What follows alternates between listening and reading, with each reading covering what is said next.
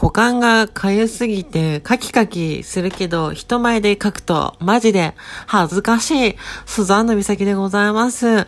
今回もスザンヌ美咲とニューハーフ秘密の花園ラジオやっていきたいと思います。今回はね、めちゃくちゃホットで話題を巻き起こしたあの話。芸能界の超有名なあの人が出演しているあの作品について私も話していこうと思います。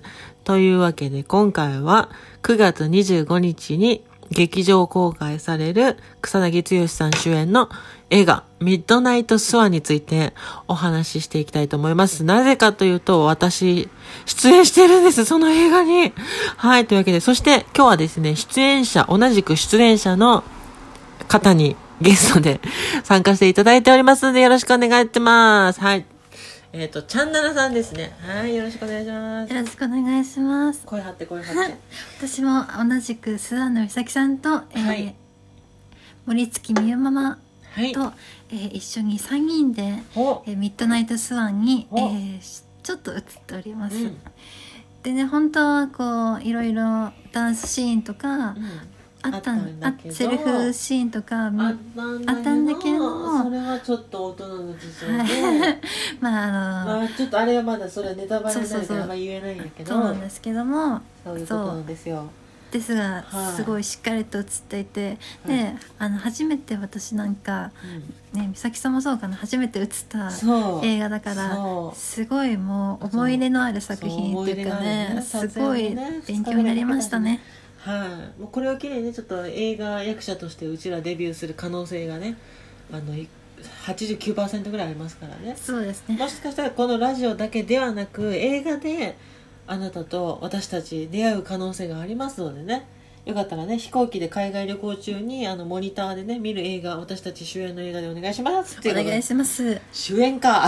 主演。ボリュードならいけそう。ねちょっと演技力に自信はないけど、まあ、それはさておき、はい。あのまだミッドナイトスワンっていうものが何か知らない人が多数だと思うので少し説明をしますと、まあ、ぜひね YouTube じゃなかったネットの方でミッドナイトスワンとカタカナでねミッドナイトスワンで検索していただきたいんですけども、うん。これはどういう映画かと言いますとあの全裸全裸監督の監督をした、えー内田英二さんね内田監督が脚本している内田さんが監督している映画作品なんですね、で主演が草薙剛さん。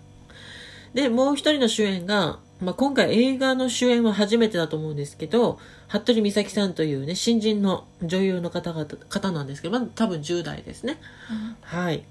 で豪華キャストでねあの水川あさみさんとか宝塚のね、なんだっけあのなんとか生産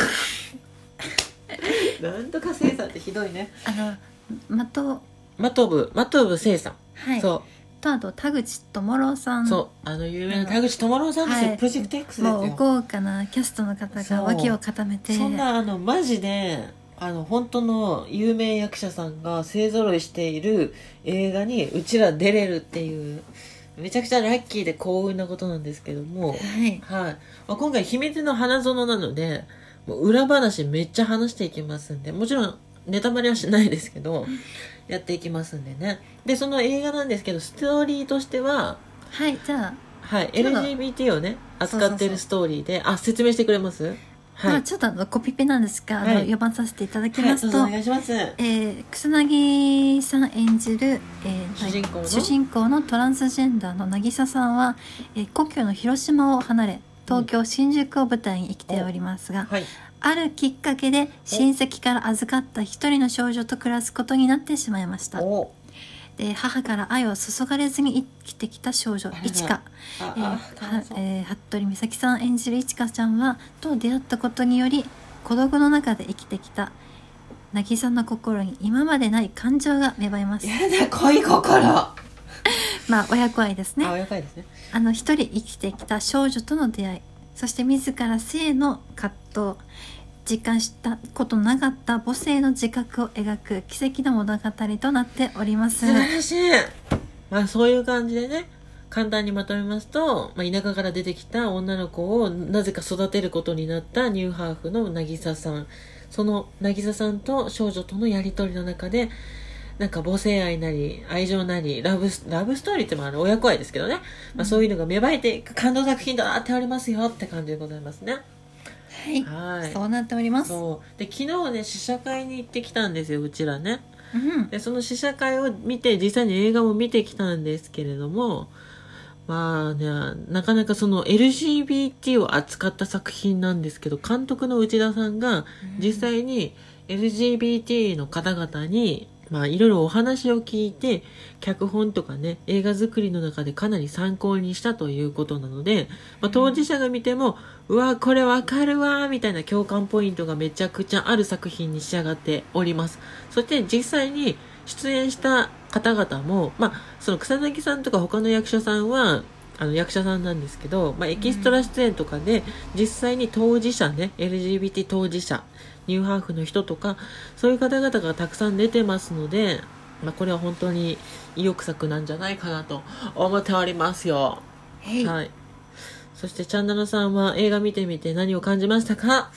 そうですね。まあうーんまあ、やっぱり、はい。そのまあ、LGBT もそうなんですけど、うん。まあ、いろんなこう少数的な、ね、マイノリティ的な、ね、マイノリティとか、うん。あといろんな家庭の事情とあーか、なるほどね。そのいろんなこうなんか社会的にちょっとなんかちょっとのけものにされなるほど。てそうなそういう人たちが、まあ見るとすごいもうなんか感動というか、まあ共共感ではないんですけどちょっと勇気づけられる作品になってるなって思いますね。は一応ハッピーエンドだしね、はい、もうなんかいかにこう普通に普段生活できるかいているかっていうことの、まあ、喜びとありがたみとか。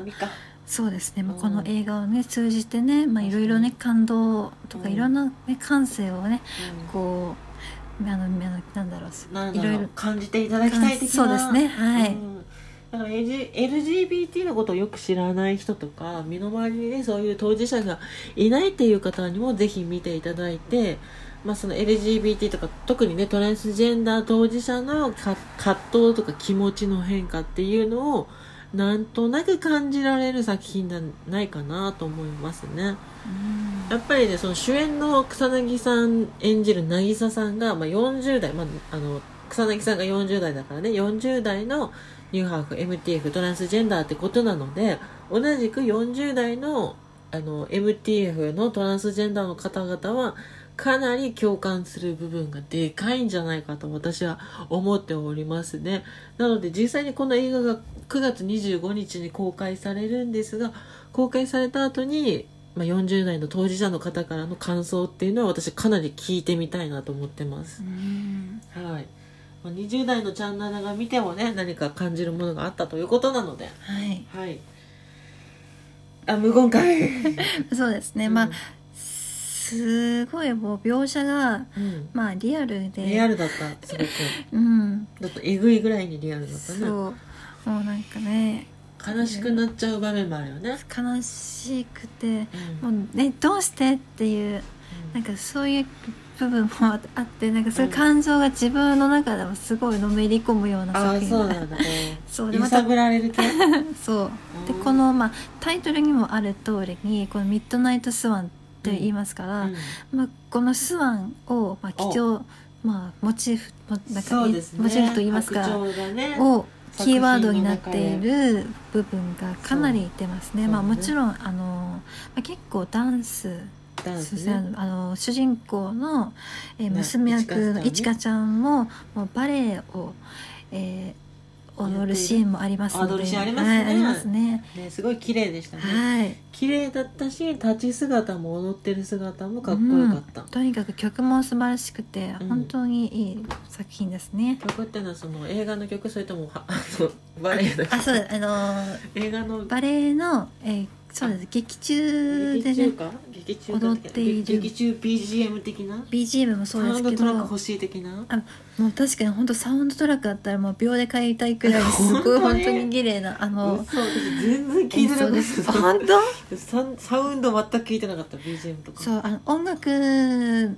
をん。純粋に楽しみたいって方にもすごくおすあすめですね。そうなの私全然聞いてなかった、やばいですねまあそんな感じでね、まあいろんな人々の価値観視点ででいろいろと楽しめる作品じゃないかなと思っておりますよって。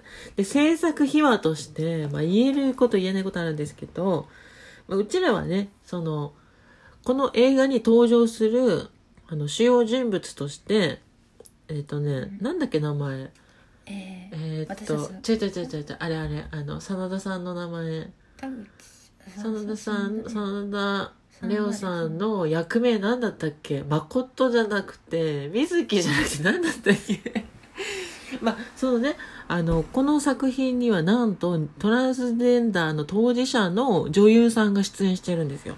で結構主要なキャラクターをやってるんですけどその方が、まあ、実際トランスジェンダーなので内田監督の方にいろいろとその話をして話をしてっていうか内田監督が多分聞いたと思うんですけどそのトランスジェンダー当事者としての視点でいろいろとアドバイス助言が入ってますししかもあの有名なね乙女塾の西原さつきさんも、多分アドバイスアドバイザーとして入ってるんですよね。だからかなりこんだけリアルに当事者目線で作品作れたと思いますので、これはかなりのいい作品になってるんじゃないかなと思います。もう本当に高畑勲並みのね、ジブリのね、高畑勲並みのリアリティな感じだと思います。あ、ちょっと尺があと30秒しかなくなってきたんですけど。はい まあ、そんな感じで、ちょっと、はいに25日のミッドナイトスワーね、9月25日、まあ、再来月ですけれども、ちょっとね、映画公開が楽しみだなって思ってます。